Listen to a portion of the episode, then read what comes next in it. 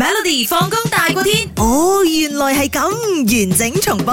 好啦，呢段時間咧一齊嚟誒呃猜猜嘅趣聞啦，或者我哋叫 fun fact 嘅，聽清楚啦各位吓。嗯嗱，點解印度娛樂圈或者我哋叫誒印度嘅影壇啊、嗯歌壇咁樣咧，好勁㗎吓就叫 Bollywood 啦，因為美國嗰度又叫 Hollywood 啊嘛，咁樣。A，因為印度第一位電影大亨叫 Mr. Bolly，OK。B 同印度某個地方有關。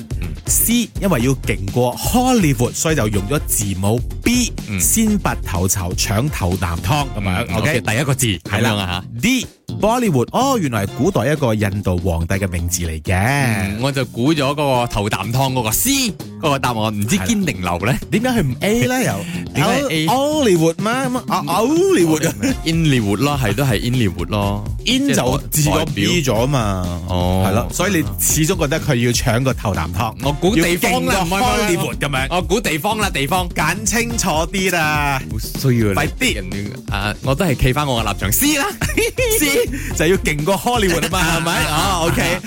唉，如果你真係揀 B 嘅話咧，個地方咧就贏咗，你輸咗啦。哦，即係一個地方叫 Bollywood 啊。玻璃湖咧，其實一九八零年代咧就喺印度嘅孟買啦，嗯咁樣而家叫 Mumbai 啦嘛，以前就叫 Bombay 噶嘛，記唔記得啊？嗯啱啱啱啊，Bombay 有呢個地方嗯 Bombay 咧就為呢個電影基地嘅，所以咧當年所有娛樂圈啊、電影發展都係由呢個地方開始做起，所以佢就用咗個 B 啦啊，，Bollywood 咁樣嘅。玻璃活啦，嗯咁其實咧，玻璃活每年出產嘅電影啊、電嗯視啊數量勁咧，㗎嗯售出嘅所有戲飛咧係全世界 number one 嚟㗎。 Yes, yes, 玻璃活對印度、中東、非洲、東南亞呢部分嘅流行文化都有非常之大嘅影響啦。嗯咁兼且咧就通過呢個南亞嘅移民咧輸出去成個世界，嗯擁有數十億嘅觀眾啊，所以咧係製作嘅電影以音樂片為多嘅。係啦，嗱，你就好似誒、呃我哋而家隔離台啦，嗱，隔住塊玻璃咋嚇，我哋見到我哋印度台啊 Raga 嘅